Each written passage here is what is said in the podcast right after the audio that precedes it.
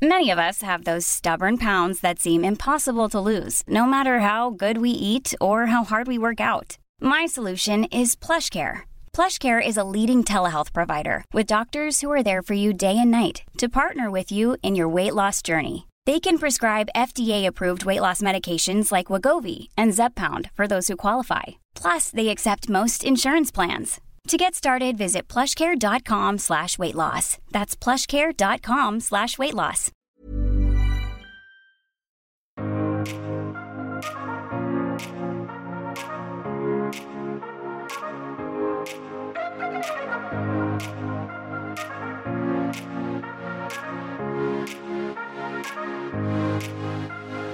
¿Qué onda? ¿Qué onda? Bienvenidos a Éxito de Adentro hacia Afuera. Yo soy Dania Santa Cruz y el día de hoy vamos a hablar de el libro La mente millonaria. Este libro lo escribió T. Harv Eker y es uno de los libros más vendidos en temas de dinero, en temas de mentalidad, de riqueza. Entonces hoy lo vamos a desmenuzar juntos para que nos podamos llevar las cosas más implementables esta semana, para que esta semana digamos, ¿sabes qué? De los cinco puntos del libro voy a aplicar dos o tres, o, o a mejor tú ya los dominas todos, ¿no? Bueno, pues si tú ya los dominas todos, no te creas la muy, muy, comparte con los que estamos aprendiendo, no te creas aquí el, el, don magnate, comparte con los que estamos aprendiendo y creciendo.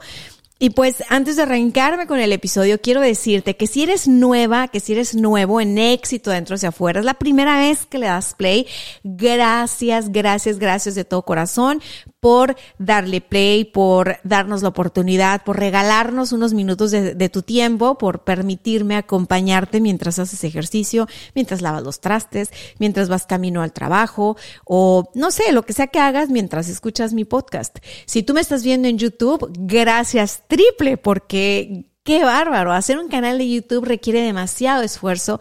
Hay un equipo que está junto conmigo planeando episodios, editando videos, subiendo videos y todo este rollo que es 100% gratuito y con toda la intención de impactar a la mayor cantidad de personas posibles. La, la intención es poder ayudar y servir, ¿no? Que este espacio sirva de de inspiración, de motivación, de educación, de lo que sirva, pero que sirva, ¿ok? Eh, eh, pues gracias, porque gracias a tu play, gracias a sus, tu, tu, suscripción en el canal, gracias a tu me gusta, gracias a tu comentario, este proyecto llega a más personas y entonces tiene todo el sentido seguir preparándonos semana con semana para traerte contenido de primera calidad. Entonces, bueno, si eres nuevo o si eres veterano del éxito de adentro hacia afuera, gracias de todo corazón. Hoy vamos a hablar, le estaba diciendo yo a Jessie que está aquí detrás de cámaras, Jessie, yo voy a platicar contigo de un libro que me presentaron hace muchos años en un seminario de finanzas. Hace mucho tiempo tu tía tuvo que deconstruirse, como dicen ahora, acá usando palabras, tú sabes. Pues sí, no, la verdad tuve que deconstruirme en cuestiones de finanzas porque no fue algo que yo llevara en la carrera o algo que yo llevara en la preparatoria. Entonces, digamos que académicamente no era mi fuerte el tema de las finanzas, ¿no? A nivel de experiencia, tampoco, ¿ok? Ya el episodio pasado y el pasado y el pasado, donde hemos venido hablando de dónde aprendimos a relacionarnos con el dinero, este, de nuestras experiencias vividas, ¿no? De lo que hemos aprendido en torno al dinero. Bueno, pues digamos que mmm, tengo muchas eh, lecciones de lo que no se debe hacer pero yo no sabía que eran lecciones de lo que no se debe hacer. Para mí eso era lo normal, ¿no? Entonces, cuando empiezo con este negocio, acuérdate que soy, soy tu mercadóloga de confianza, monto la agencia de marketing. Eh, yo entendía que el negocio era pues entregar los servicios calidad top para nuestros clientes. Eh, nuestro, nuestro objetivo era conectar a los clientes de nuestros clientes con nuestros clientes y hacer como esta conexión. O sea, yo estaba metida en el marketing, ¿no? Estaba metida en las ventas, ¿no? Cómo generamos más clientes, cómo vendemos más. Y esto fue fácil, o sea, conseguir clientes y rentabilizar el negocio en términos de, de de que el dinero fluyera fue relativamente fácil. Donde yo vi que tenía una dificultad era en cómo qué sucedía después de que el dinero ingresaba, ¿no?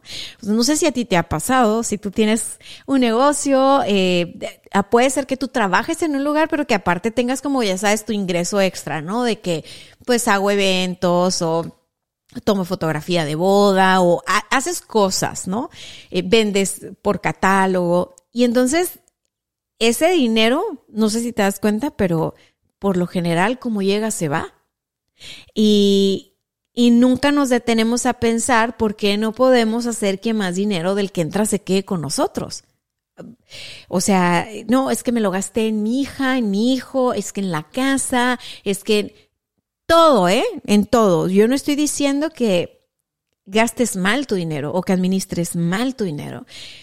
Yo misma no pensaba que lo hacía. O sea, yo pensaba, pues es que yo ya pagué la nómina, ya pagué los servicios de la oficina, yo le pagaba a todo el mundo bien contenta y al final me quedaba con casi nada en la cuenta de banco para mí, ¿no? Y como que yo pensaba que así era la onda, o sea, como que sí manejar dinero y que te pase por las manos, pero que no, o sea, que no se te quede, ¿no? O sea, porque el dinero es para moverse, el dinero es para usarse. Entonces, pues bueno, llegó a mi vida este, esta oportunidad, estaba yo en Twitter, eh, navegando mientras escuchaba una conferencia 10 eh, años atrás, ¿no? De, de un autor que hablaba de estas cosas de finanzas, lo que tú quieras. Y total que me interesó, me metí, me registré y dije, wow, te estoy hablando de sí, hace unos 10 años, fácil. Y dije, pues yo me voy, yo me voy a este seminario porque trata de finanzas y habla de, la de cómo nos reconfiguramos, ¿no?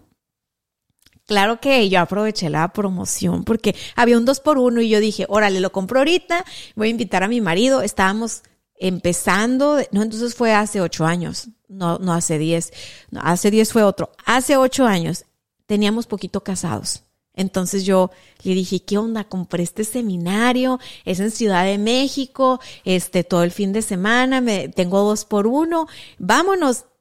Ya saben, el godín de mi marido en aquel momento, no tengo tiempo, no puedo, el trabajo, uh, abrumación total. O sea, ni siquiera le dio por pensar poquito de que, ah, ok, es fin de semana, puedo mover el viernes, lo tomo en mis vacaciones. No, no, no.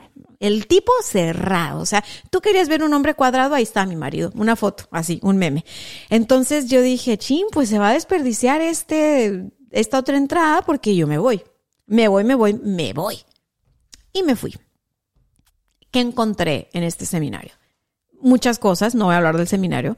Encontré este libro que yo no había leído, pero que me hacía sentido cada cosa que iban hablando del libro. O sea, mucho de ese seminario está basado en la mente millonaria. Por eso quise traerte este libro el día de hoy.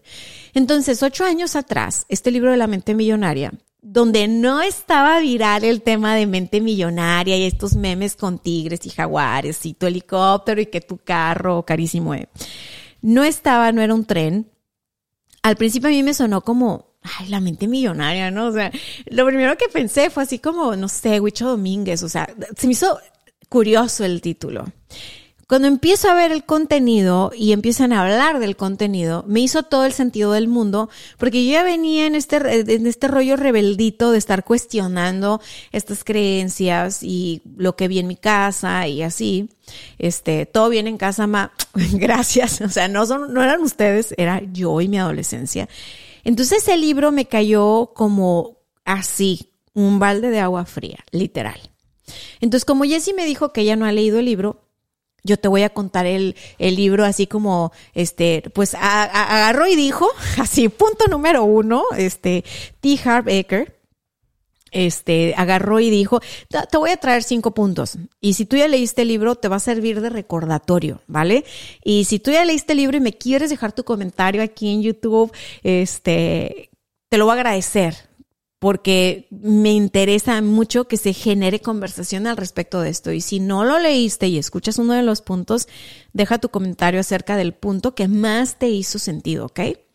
Entonces, el primer punto de los cinco puntos más importantes a platicar el día de hoy es la mentalidad de abundancia versus la mentalidad de escasez. ¿Ok? Jessy, ¿has escuchado sobre la mentalidad de escasez? ¿Y de la de abundancia? Muy bien. Ok, muy bien. Jessie sí ha escuchado de eso porque obviamente tiene la edad para estar en Instagram bombardeada por todo este tipo de contenidos.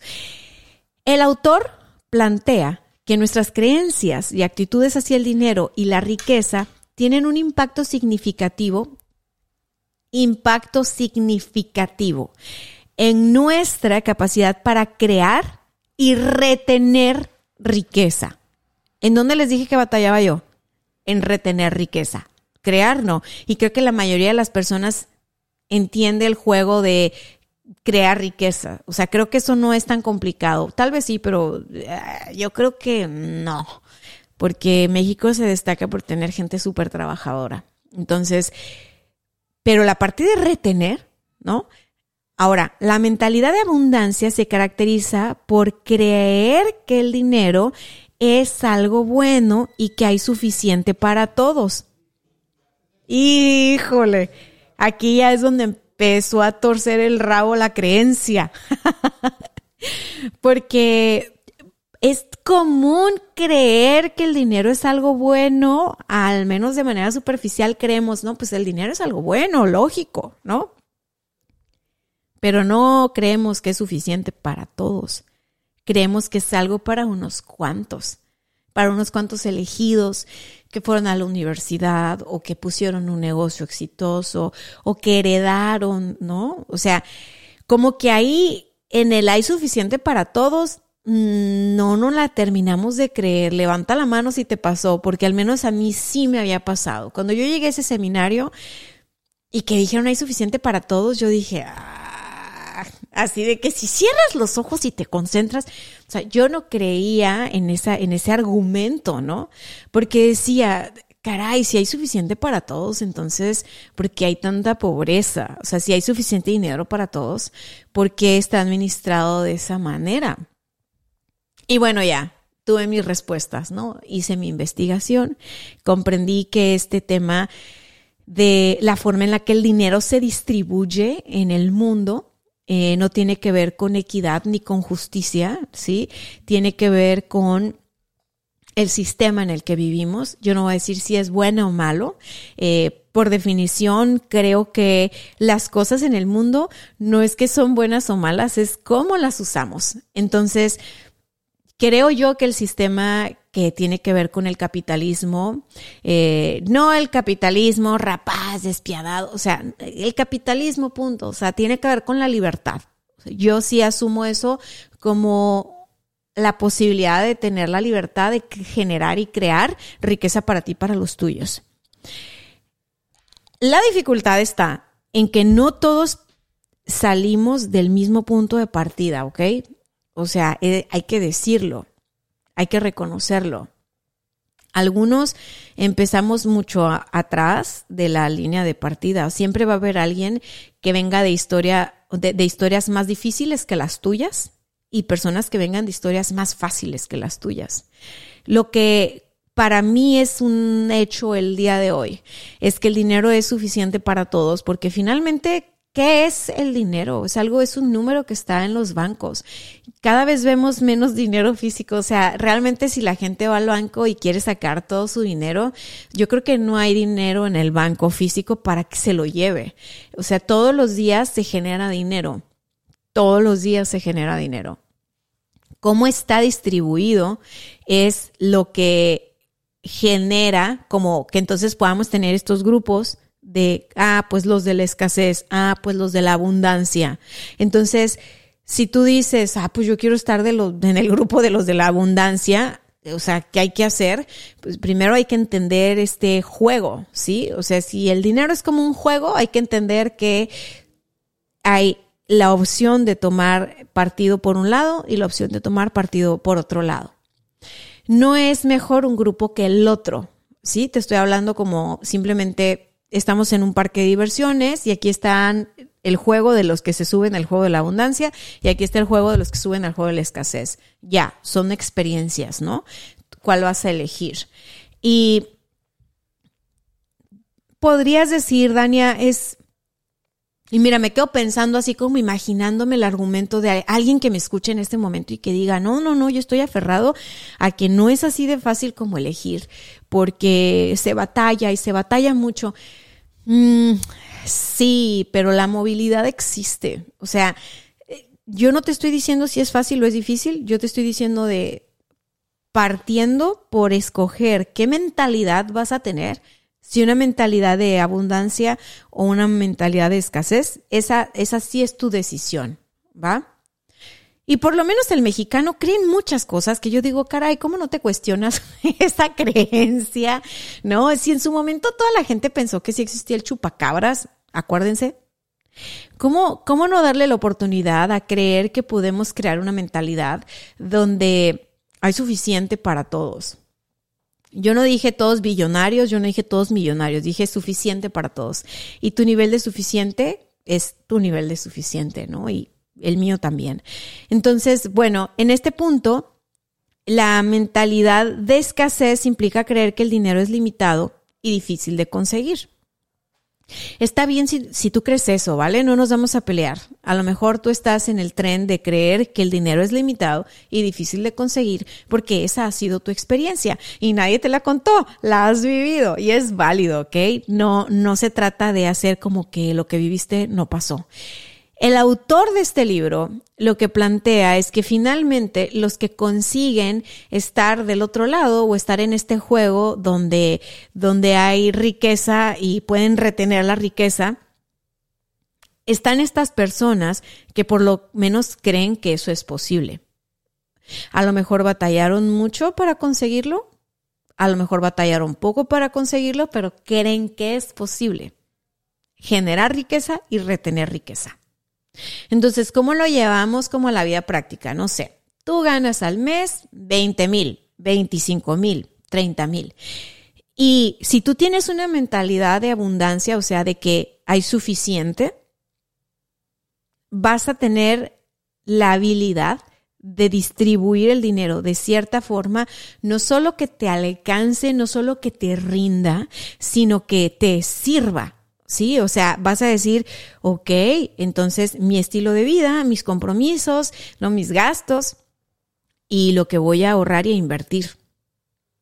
Pero Dania, me quedaron 100 pesos, pues 100 pesos. Porque es un eje. Estamos aquí en la parte de construir esta mentalidad. Si 100 pesos quedaron para invertir, 100 pesos van directo a tu cuenta de CETES, ¿ok?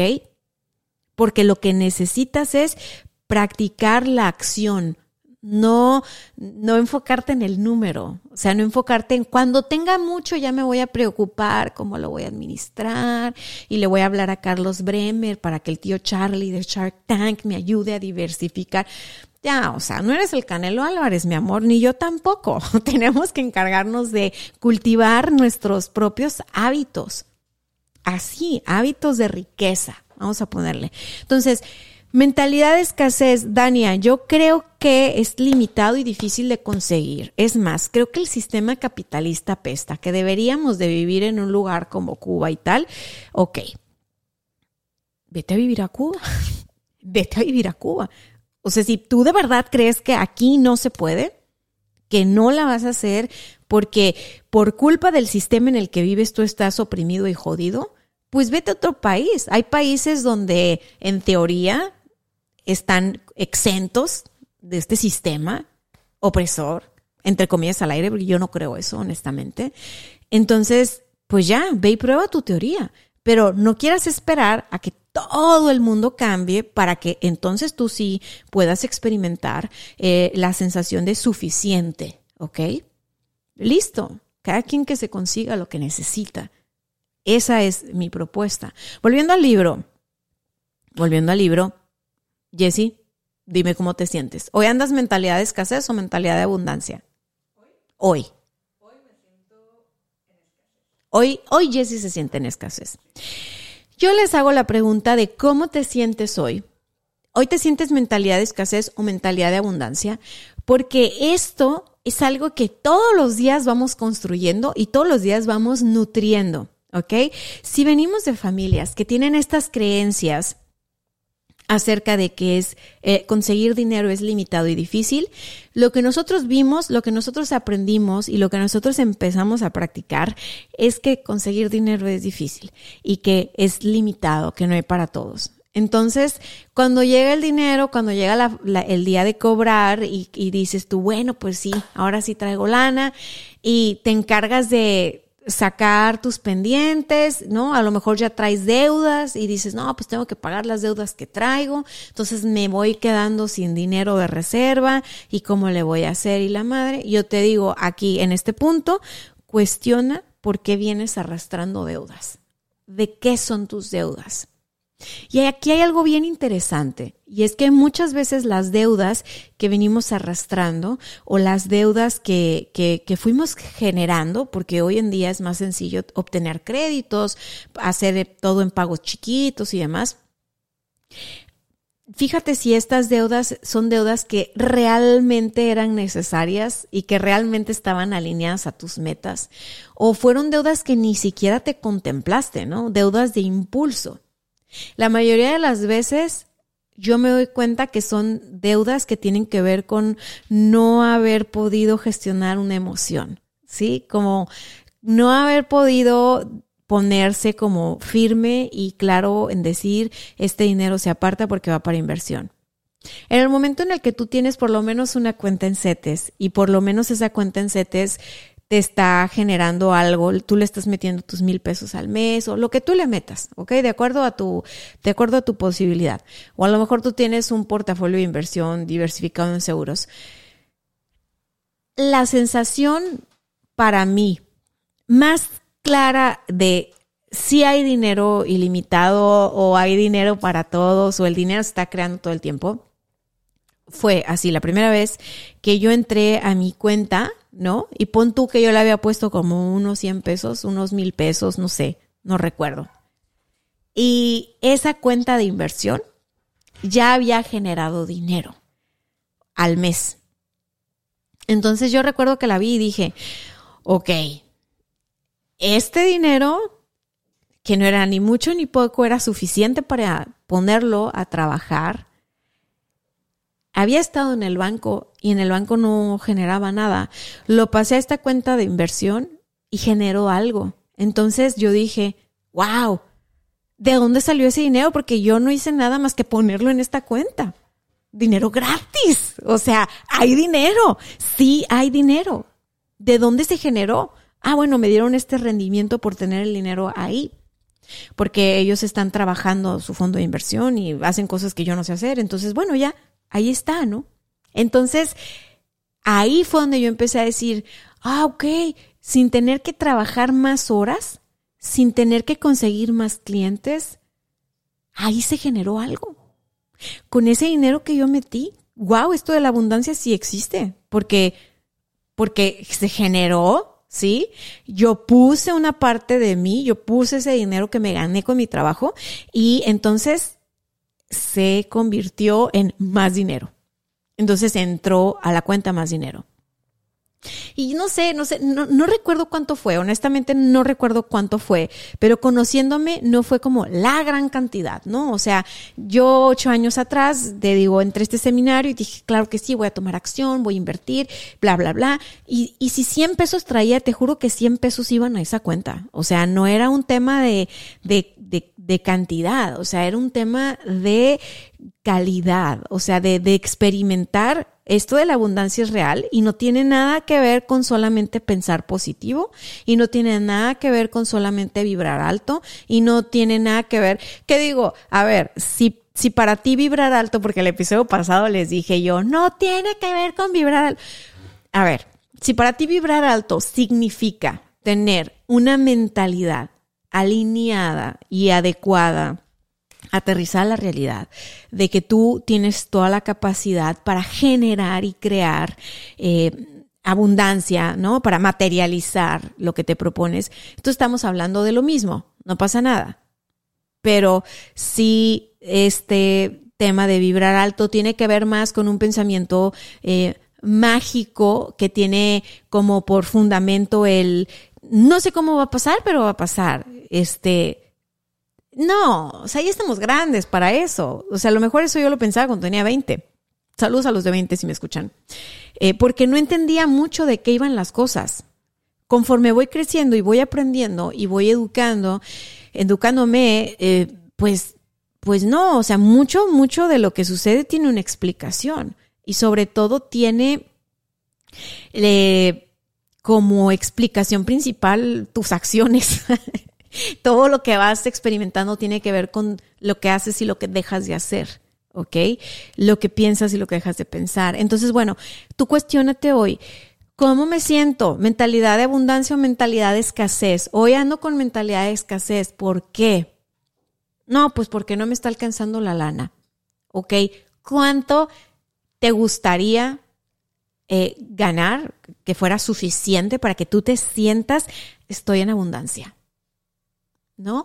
Eh, por ejemplo, algo bien sencillo es, a lo mejor y porque soy señora, soy señora bonita ama de casa, eh, pues no estoy en este rollo de ir por la vida como consiguiéndome muchos lujos, ¿sí me explico? Mis lujos tienen que ver con pasar tiempo de calidad en familia, tienen que ver con encargarme de que en mi casa se coma rico y se coma nutritivo y se coma de calidad. Entonces, algo que a mí me hace sentir abundante es abrir la puerta del refrigerador y ver bien ordenadas mis verduras, mis frutas, lo que voy a usar para preparar alimentos, ¿no?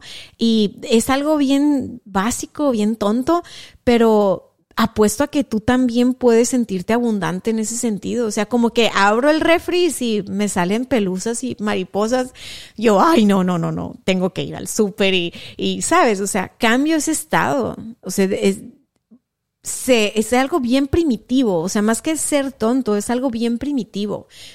El alimento, eh, la nutrición está, está ligada a lo que es nuestro sustento de vida entonces, revisa cómo estás midiendo la abundancia, cómo estás midiendo la escasez en tu vida.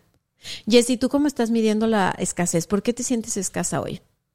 ¿Por qué me siento escasa? En mentalidad de escasez. Ok. Ok. Tiene sentido. Muy bien, gracias Jessie, gracias por eso. Jessie es la mejor. A lo mejor a ti te está pasando lo mismo.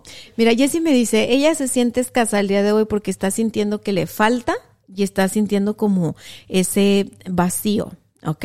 Entonces, gracias a esa sensación de que te falta y esa sensación de vacío.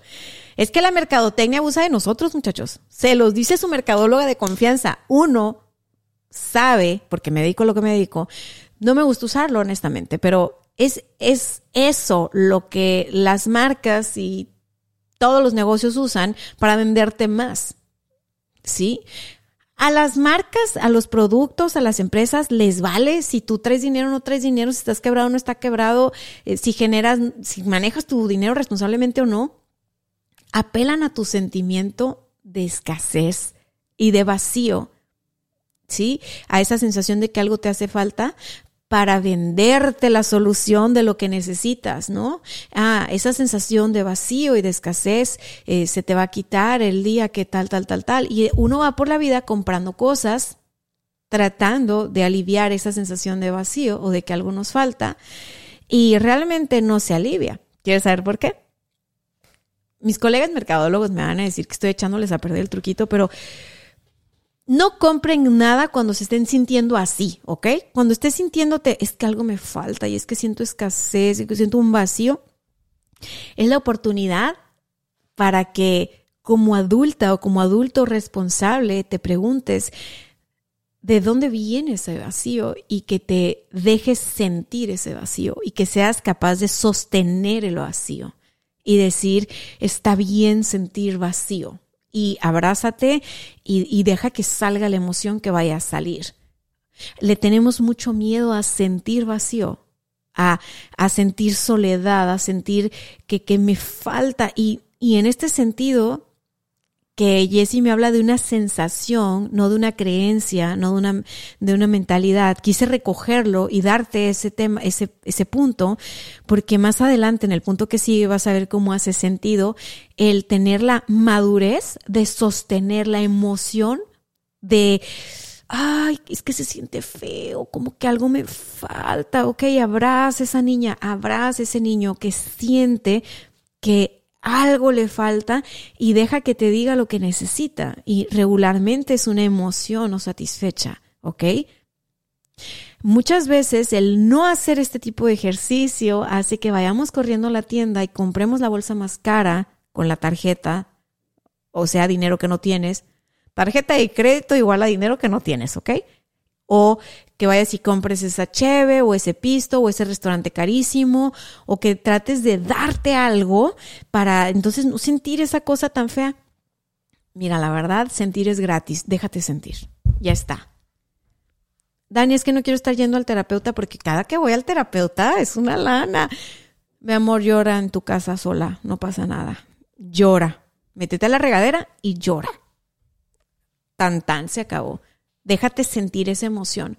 Y ya después de que salió esa emoción, vas a sentir, se fue, tan tan, ya, ya no estoy sintiendo eso y vas a poder pensar con claridad, ¿ok? Entonces nos vamos a pasar al punto número dos que tiene que ver con eh, pensar con claridad y el autor nos habla de los modelos de pensamiento.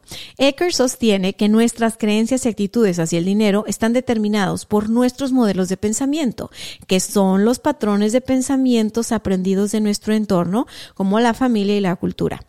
Estos modelos pueden ser conscientes o inconscientes y es importante identificar y cambiar los modelos de pensamiento limitante para lograr el éxito financiero. El libro de la mente millonaria finalmente va de alcanzar el éxito financiero.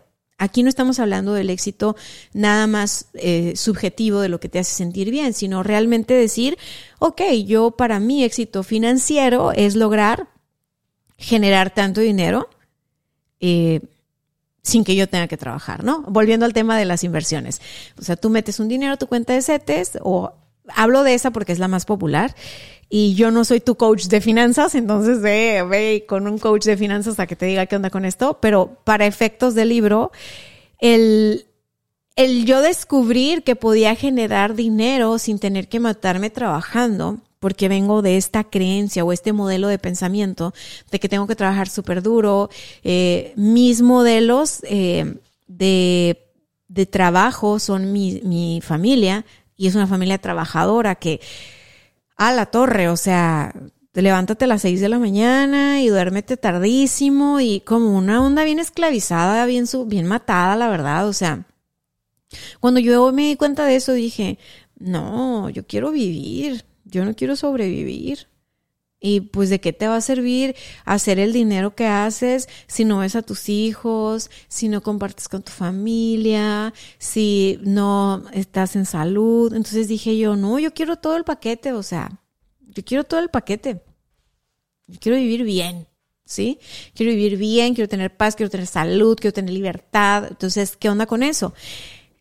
Ahí fue donde tuve que retar los modelos de pensamiento de los que yo venía, ¿no? Como que tienes que trabajar un chingo y ya no tener vida como para otra cosa. Eh, otro modelo que a mí me tocó retar fue que no podías tenerlo todo en la vida, como que, ah, no, es que si tienes dinero, este, no tienes belleza, ¿no? Si tienes belleza, entonces pues no tienes dinero, ¿no? Así como, ah, no, pues la vida te da uno, escoge. Yo me acuerdo que yo, real, sí dije un día, ay, ¿por qué no? Y me aventé un tiro con mi papá y le dije, papá, o sea, claro que se puede tener todo en la vida. Entonces, ya sabes, soy en terca y bien alegona y yo estaba duro que con mi papá y mi papá me argumentaba que no por esto. Obviamente desde su experiencia bastante válida y obviamente me lleva muchísimos años de ventaja y lo que él me trataba de decir, ahora lo entiendo, tiene mucho sentido. Pero yo estaba muy peleada con la retórica. Entonces, al final del día creo que estábamos diciendo lo mismo, pero no dábamos nuestro brazo a torcer. Y llega el punto en el que me dice papá, sí, es que sí puedes tenerlo todo, pero no al mismo tiempo. Así como que ya me la cedió, ¿no? Como que, ah, sí, pero no al mismo tiempo. Y yo dije, ay, pues ¿y quién le está diciendo que al mismo tiempo? Obviamente mientras yo estoy trabajando no estoy con mi hija, o sea, todo tiene su espacio y su lugar, ¿no? Entonces fue donde dije, si pude convencer a mi papá, que era algo muy difícil en aquel momento, eh, puedo convencerme a mí de que sí puedo. Y puedo convencer al mundo entero de que se puede. Y entonces, bueno, me fui encontrando con amistades, este, que, que ya sabes, que estás en este sí se puede, no se puede, y se así, bla, bla, bla. Y con mi mismo esposo, este, finalmente los modelos de pensamiento que tienen nuestros amigos y nuestro esposo, esposa, pareja, se van a parecer un poquito a los que tiene nuestra familia. Y entonces tiene mucho sentido el cómo vamos enganchándonos con las personas, ¿no? Eh, en, en, este caso, otro modelo de pensamiento que me tocó eh, retar eh, a nivel familiar a nivel cultural es que las mujeres no podíamos tener un negocio. O sea, es que eso es muy difícil, déjaselo a los hombres, ¿no? O sea, tú ya sacaste tu carrera, ya todo, pues ya cásate. Literal. Pues ya, cásate. O encuéntrate un trabajito para que te entretengas. Y yo así de, no, pues, ¿cómo? Está medio... Mira, no me voy a desviar del tema, pero esa fue una cosa que me tocó retar súper, súper cabrona. O sea, no puedes, no puedes tener un negocio porque eso es, eso es, es muy pesado, es muy estresante, es muy retador y es para hombres. Tan, tan. Tú estás muy joven. Eres mujer. Vives en Tijuana. Es 2008. Ubícate, niña. Y yo dije, ni más. Ah, que se ubiquen, ¿no? O sea, con permiso. Con permiso, abrí mi laptop, yo voy a trabajar. ¿Cómo fregados? No. ¿Qué tiene que ver con el... Yo dije, puede ser que tengan razón, pero quiero ir a comprobar mi teoría. Y mi teoría era que sí podía. O sea, mi teoría era, claro que sí se puede. Me costó mucho trabajo porque era un modelo de pensamiento arraigado en la cultura en la que crecí, no nada más en la familia, sino en la cultura. Entonces es difícil el entrar al mundo de generarte dinero cuando traes como todas estas experiencias eh, o estas pláticas o, o, este es peligroso, no puedes, es difícil, no puedes, eres mujer, no puedes. Este, ¿cuántas han pasado por esto? Estoy segura que un montón. Estás muy joven, no puedes. Eh, pues todo eso la verdad es de que yo no, le yo no le presté atención porque de por sí era difícil emprender. Entonces yo o me enfoco en lo mío o me enfoco en darles bola. Pues no, o sea, era un tiro cantado. Todos los días salía de mi casa y era un tiro cantado, o sea, tal cual. Eh, ni bueno ni malo, estamos hablando de modelos de pensamiento y de cultura. Entonces me tocó desafiar mi propia cultura y de dónde venía. Entonces te puedo decir que el autor tiene razón en cuanto a que se pueden cambiar esos modelos de pensamiento que te hacen estar del lado de que es limitado y es difícil.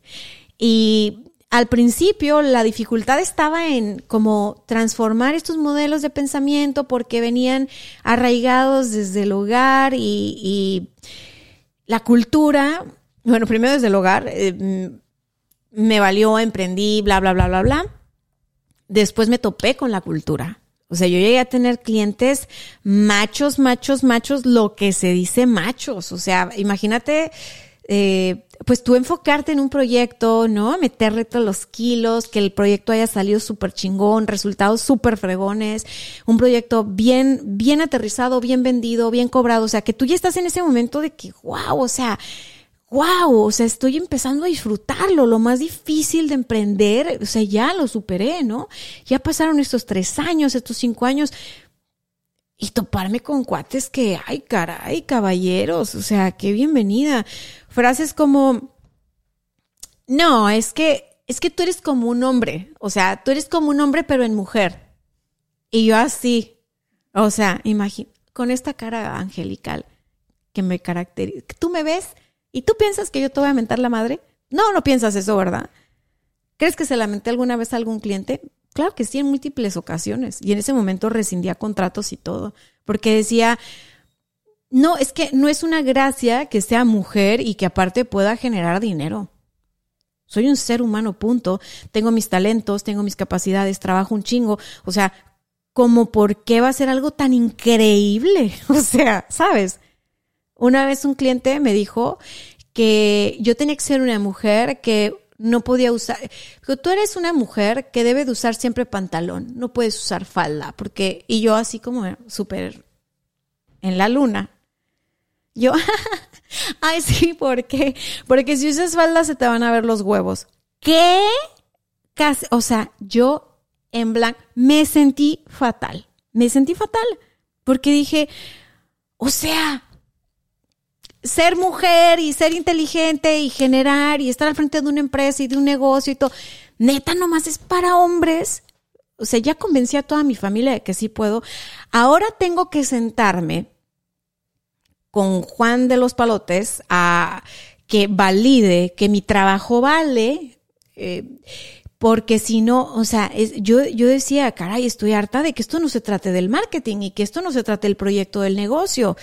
O sea, ahora resulta que él tiene que pensar que yo estoy capacitada porque eh, soy como hombre, pero en el cuerpo de una mujer. Y yo decía, bueno, para, para la historia de este cuate, que empezó así con sus comentarios extraños, yo me le quedé viendo, no, y corte A, después de un rato, me empieza a coquetear inexplicablemente. O sea, yo estaba toda confundida, porque dije yo, ay Dios mío, a mí se me hace que este señor no sabe que lo que le gustan son otras cosas, porque me está diciendo que, o sea, que prácticamente tengo el poder que tiene un hombre y que no debo de usar falda, pero cortea me empieza a coquetear.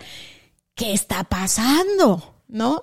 Entonces yo eh, la verdad, soy una persona que busca ser como siempre educada y me gusta que las personas se sientan cómodas y a mí me gusta estar cómoda. Y para mí la educación es como una cualidad, es una virtud, ¿no? Me quedé muy seria, sorprendida por el mensaje, el, el, el tipo pues sonriente y no sé qué, y así. Entonces el proyecto tenía que ver con un hotel que iba a lanzar y una, una botella de vino y cosas así de que, no, pues vámonos a Guadalajara ahorita porque ya sabes, ¿no? Ya, ya te describí un poco, no entra en detalles.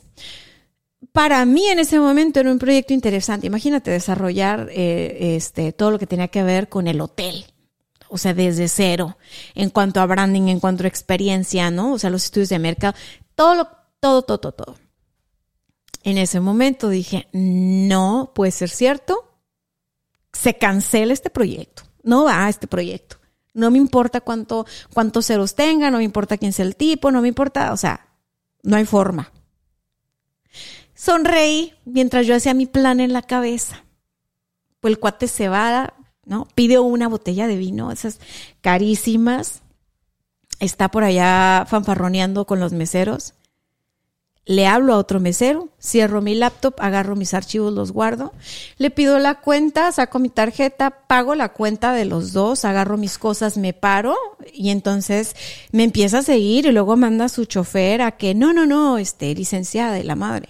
Y yo así de que, que yo ya me voy, es que tengo otra reunión y además estoy perdiendo el tiempo y no sé qué.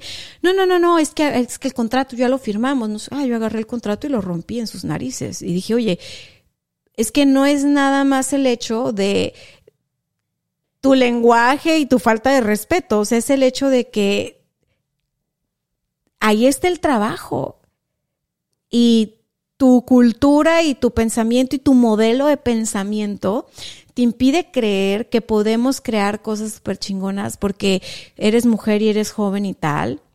Entonces, para respetarte, te voy a decir que eres como hombre, pero luego te va a tirar la onda como para tenerte. Dije yo, ¿qué es esto? Cancelado, bye. Entonces ahí fue donde desafié otro modelo de pensamiento.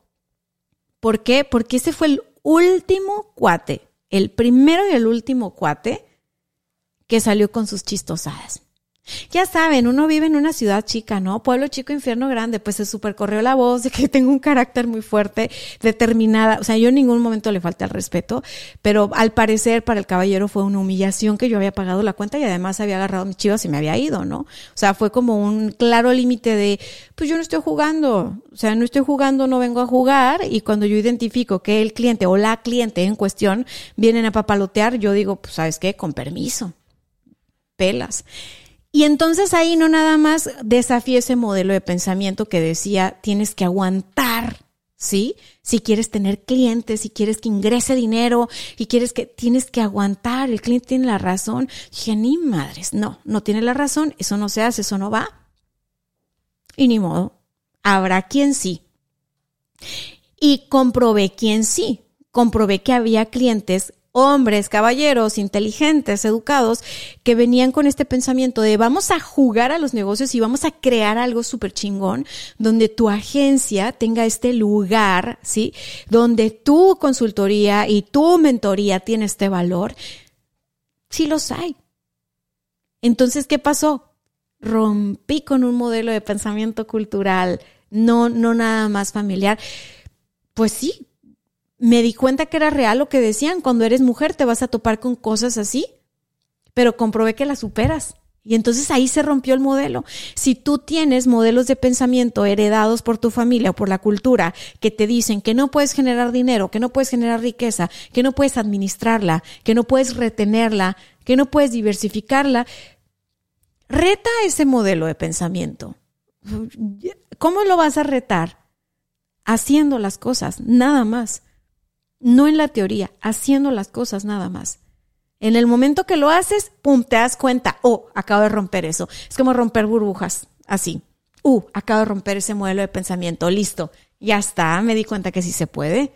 Y de eso tú coges mucha seguridad para ir por la vida atreviéndote a experimentar y a descubrir qué es lo que hay. Continuamos. Punto número tres. El autor habla de los archivos de riqueza 45 minutos. Cristo bendito. Ay, no, es que les conté una anécdota que me remontó. Ok.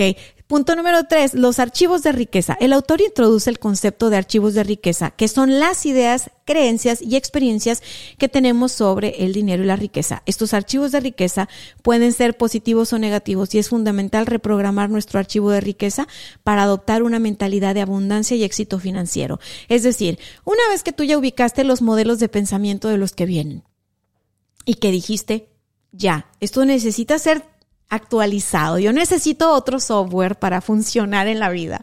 Yo quiero éxito financiero, entonces me voy a reprogramar. Hay que ver tus archivos de riqueza. ¿ok? Archivos de riqueza igual a lo que pienso y siento en relación al dinero y todo lo relacionado con el dinero las experiencias que has tenido con el dinero, que te dieron dinero tus papás para comprarte un dulce y se te cayó. Y entonces se te cayó y entonces tú crees con la idea de que tú no puedes manejar dinero porque se te va a perder. Entonces alguien más grande lo tiene que administrar por ti. Bueno, eso está en tus archivos de riqueza, es decir, tus experiencias acerca del dinero. ¿Qué pasa? Que puedes ya tener 33 años y creer que no eres capaz de manejar el dinero y entonces pedirle a tu esposa que te lo maneje o pedirle a tu mamá que te lo maneje o pedirle a tu esposo o a tu papá que te lo maneje. Hello, ya eres un adulto, no te pueden manejar el dinero. Tú tienes que manejar el dinero. Entonces, los archivos de riqueza, es decir, Dani, es que yo no sé por qué, pero no puedo manejar el dinero, me pone muy nerviosa, muy nervioso, me lo empiezo a gastar. Este, es más, para no tener deuda, cerré mis cuentas de banco, caso real. Una persona muy cercana a mí hizo eso, cerró sus cuentas de banco, sus tarjetas de crédito y solo maneja lo que el esposo le da, ¿no?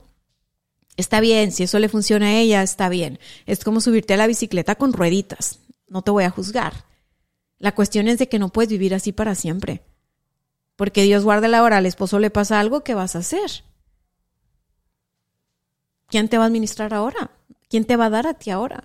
O sea, no es pensar solo en este momento. Entonces, es ir al archivo de riqueza que te hizo creer que no eras capaz de manejar tu propio dinero, que no eras capaz de crear tu propio dinero, para actualizarlo y cambiarlo.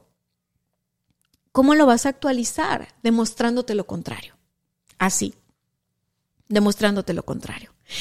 Eh, entonces, ¿cómo te demuestras lo contrario? Llevándote a la acción, acuérdate, no es nada más de pensar y repetir mantras, es de hacer. Cuando ya haces, queda una huella de que haces y puedes hacer. Nos vamos a pasar al punto número cuatro y es la importancia de la autodisciplina. Ecker destaca que la autodisciplina es esencial para lograr la riqueza y el éxito financiero.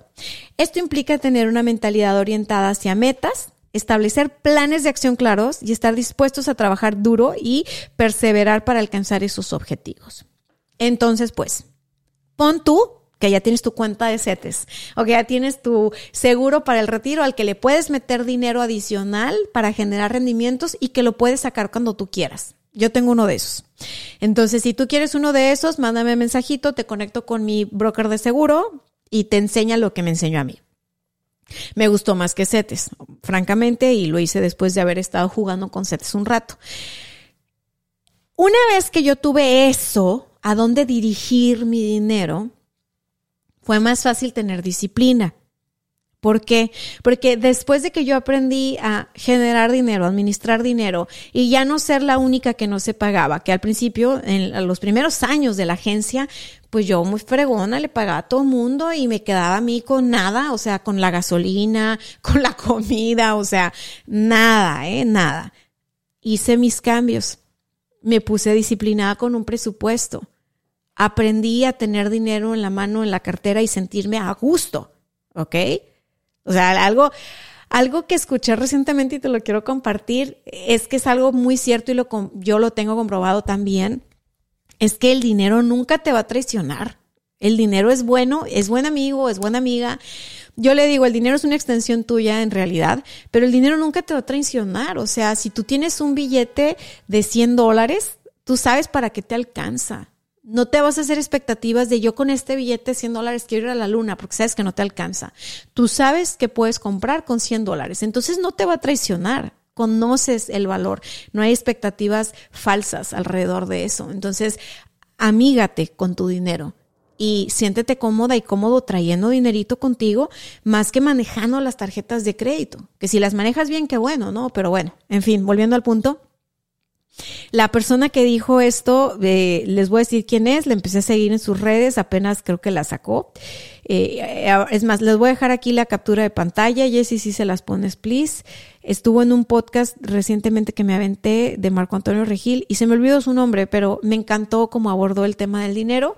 es un tema que, que, que se nota que tiene experiencia en eso y no nada más que es como voy a dar conferencias de, ¿no? Voy a ser tu coach de finanzas que está quebrado, pero da conferencias de, no, no, máximo respeto, esta, esta chica se nota que tiene una experiencia vivida. Y eso es algo que a mí me encanta y que respeto demasiado. Volviendo a, a, lo que te estoy diciendo de la autodisciplina, en el momento en que yo entendí que podía generar inversiones y no solo ahorro, si yo tenía, haz de cuenta, ya, llegó el dinero, pon tú que llegó a mi quincena, pon tú que repartí los gastos, pon tú que me quedé con un dinero entre comprarme una bolsa, un perfume o gastármelo en restaurantes o gastármelo en un viaje o gastándomelo en lo que sea, ¿no? En Amazon. ¿Cuánta gente, no? Despilfarra dinero en Amazon. Saludos, Gerardo Rodríguez. Mi amor, te amo. Él ama Amazon. Bueno, yo no. Entonces, lo que hice fue, lo voy a trasladar a este, este, esta cuenta que me está dando rendimientos. Tal cual disciplinadamente. Entre quedármelo por si necesito gastar, no existe por si necesito gastar. Cuando tú ya tienes un presupuesto contemplado, no existe por si se me ofrece gastar. Literal. Completé mi presupuesto, todo esto, vámonos a la cuenta de inversión. Listo, porque ahí poco o mucho se va a generar algo que no requiere que yo esté trabajando para que se genere. Y eso yo lo aprecio demasiado. Entonces eso a mí me motiva para ser disciplinada y poderme poner límite en compras de impulso cuando voy al Costco. Saludos, soy la señora del Costco yo también. Y decir, no, no, no, esto para qué, esto no lo necesito. Yo nada más pienso en mi meta y digo, órale, vámonos. Hay una meta, hay un vehículo para esa meta, vamos a darle, ¿no? Entonces yo, yo en este, en este punto te recomiendo, ponte metas claras y ten un vehículo para lograr esas metas. Mi meta tiene que ver con generar dinero que me permita pagar el estilo de vida que tengo, que la verdad es un estilo de vida bastante sencillo, que tú dirás, ay, te ves así como bien inventada. No, es muy sencillo mi estilo de vida. O sea, algo que aprendí años atrás es que si yo gano más dinero, no tengo que gastar más dinero. Si yo gano más dinero, hay que guardar e invertir. hay que poner algo, hay que sacar un producto, hay que lanzar algo nuevo al mercado. Pero yo vivo por debajo de mis capacidades. O sea, te pongo un ejemplo. No, es que ya hay que cambiar el carro. Dime qué mujer no quiere que le digan hay que cambiar el carro. Dime. Yo sé que cambiar el carro implica unas cuestiones de sacar un dinero o sea, si, si yo tengo un carro de agencia y lo regreso a la agencia, la agencia me toma ese carro por un dinero por bueno, ¿verdad? Pero para sacar el más nuevo, pues hay que sacar otra lana para completarlo o sacar un crédito y que se esté pagando la mensualidad.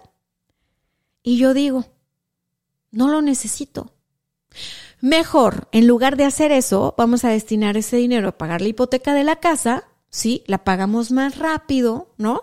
Y entonces nos va quedando este, este dinero eh, extra para invertir o para ahorrar. Pero que tu carro ya, ya, ya tiene tantos años, ya está más viejo. Y me lleva, me trae, está bien, este, está muy, muy discreto, muy sencillo, está bien, cumple su función, me gusta, ¿sí? Tiene el mapa para que no me pierda, eh, está bien, es suficiente, es suficiente eso, palomeado. Entonces, yo digo, tengo una meta, me canalizo, me pudiera cambiar de carro, sí, sí me pudiera cambiar de carro. ¿Es necesario o no? No es necesario. Mi nivel de disciplina me dice, no lo voy a hacer. ¿Sí me explico? Vámonos a lo que es la meta. Entonces, pues muchas personas no están dispuestas a eso. Muchas personas dicen, ¿cómo yo? Que soy la fulanita de tal, que me dedico a lo que me dedico, que mis clientes quieren verme bajándome de ese carrazo.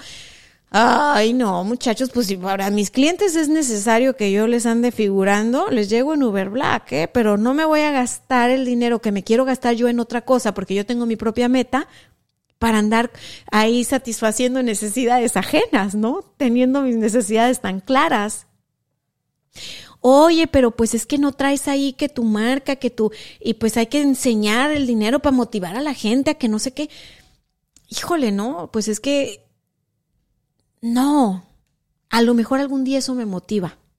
Y cuando me motive, a lo mejor lo vas a ver y te lo voy a compartir. Fíjate que ahora me motiva esto porque tal y tal y tal. Pero en este claro, tengo mi meta tan clara y mi motivación está puesta en otro lugar. Entonces es fácil poder ser disciplinada en ese sentido. Elige lo que es mejor para ti a largo plazo y decide sobre eso. Deja de comprar cosas que no necesitas para impresionar a personas a las que no les importas y que de todas maneras te van a criticar.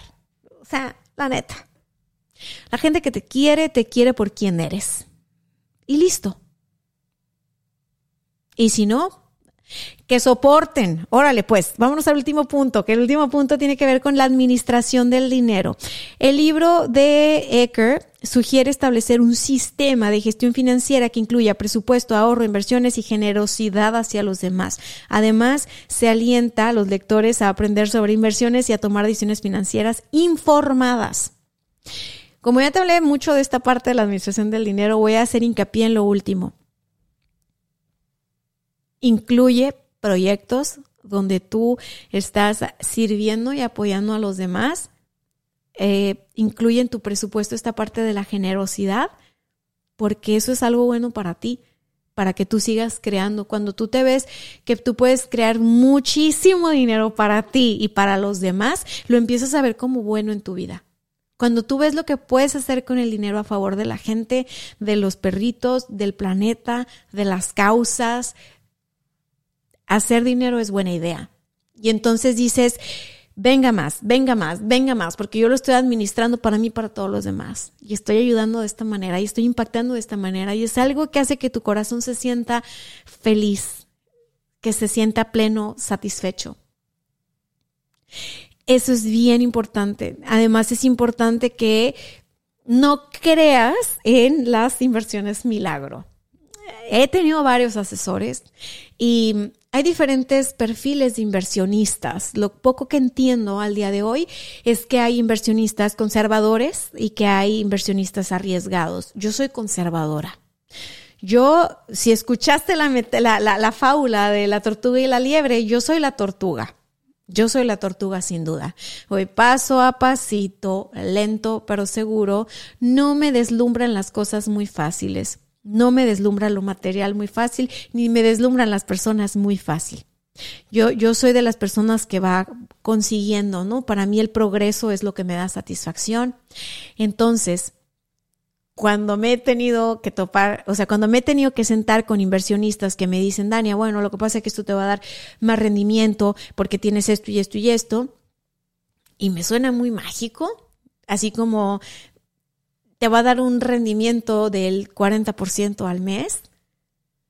Mira que me he tenido que guardar mis comentarios de me quieres tomar el pelo porque me viste güera o qué, o sea, si te va a dar un rendimiento del 50, del 40, del 60, si es algo muy fantástico, pues es eso, o sea, es una fantasía, es fantástico. Yo no soy de la idea de, es que si quieres ganar mucho, tienes que arriesgar mucho. Ay, esto no es un casino, mano. O sea, tus finanzas no se pueden manejar como se maneja el casino. El que no arriesga no gana. ¿Cuántos años tienes? yo creo que ya estamos en edad de merecer, oh, que la, no, estamos en edad de respetar nuestro trabajo, nuestra energía, nuestro talento, lo que nos cuesta ganarnos las cosas. No importa si es mucho o es poco, es tuyo, lo tienes que cuidar, ¿sí? Lo tienes que administrar y mantener y, tienes que darle valor para lo que es valioso, para lo que sirve. Y si vienen y te dicen, oye, no, es que invierte en esto y te vas a hacer millonario de la noche a la mañana, te están tomando el pelo. Así, te lo digo porque te quiero, porque me escuchas, porque eres parte de esta comunidad. Si te están asegurando un éxito así fantabuloso, fantástico, es que esto es lo de hoy, tienes que actualizarte y la madre. Si te interesó el tema, estudia, estudia, estudia, estudia, estudia, estudia de ese tema hasta que no lo domines, ¿no? En, a nivel teórico, hasta que tú no le entiendas por qué se genera ese dinero que te están prometiendo que se va a generar no le entres. Y yo soy de la idea de no le entres en general a las cosas que suenan como es demasiado bueno para ser verdad. Entonces no es verdad, no lo hagas. Yo tengo historias de amigos eh, muy queridos, amigos empresarios que llegaron a, invertir dinero eh, en serio, o sea, así de que, uff, ¿no? Y que, y que lo llegaron a perder todo, que claro que son inversionistas que tienen un perfil eh, arriesgado, me acuerdo de uno que tiene una capacidad increíble para vender. es un señor que es de allá de San Luis Potosí. Y voy a meter el nombre y a qué se dedica, este, pero es un cuate brillante, brillante, brillante. O sea, es, un gran detonador. Y, y, este cuate perdió todo su patrimonio eh, porque estaba haciendo esto, a ver, no, no es esto que está ahorita de moda. Mm, me voy a acordar qué es y se los cuento en mis redes. Les, cuento su historia en un Instagram Live o en otro lugar porque ya ahorita ya me voy a despedir.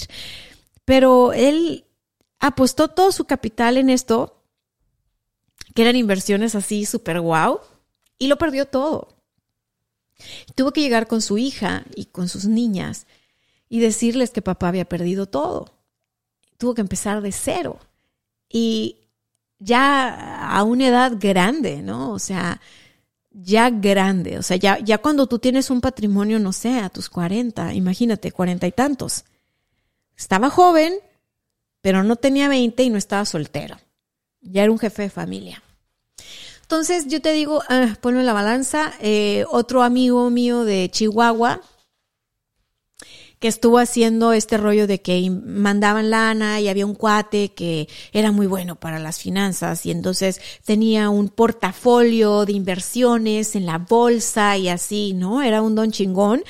Y este, y entonces él básicamente era dame tu lana, yo la voy a invertir, me voy a ganar una comisión, pero tú estás ganando todo este rendimiento y es lo máximo.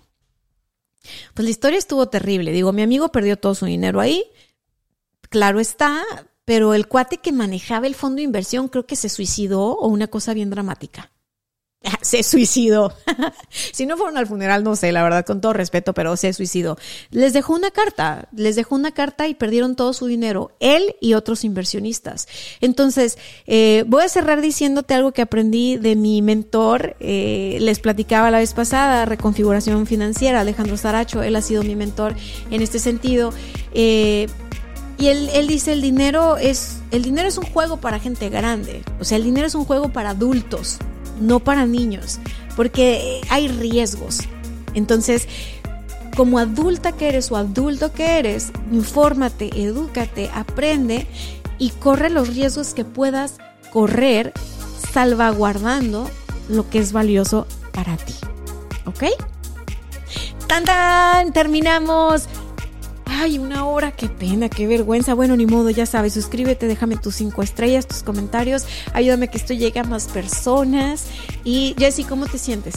Cerramos el episodio, ¿cómo estás? Poquito mejor, ya con eso me doy por buena, porque la Jessie es, es una cosa seria. Nos vemos la próxima semana. Bye bye. Planning for your next trip? Elevate your travel style with Quince. Quince has all the jet setting essentials you'll want for your next getaway, like European linen, premium luggage options, buttery soft Italian leather bags, and so much more. And is all priced at 50 to 80% less than similar brands. Plus, Quince only works with factories that use safe and ethical manufacturing practices. Pack your bags with high-quality essentials you'll be wearing for vacations to come with Quince. Go to quince.com/pack for free shipping and 365-day returns.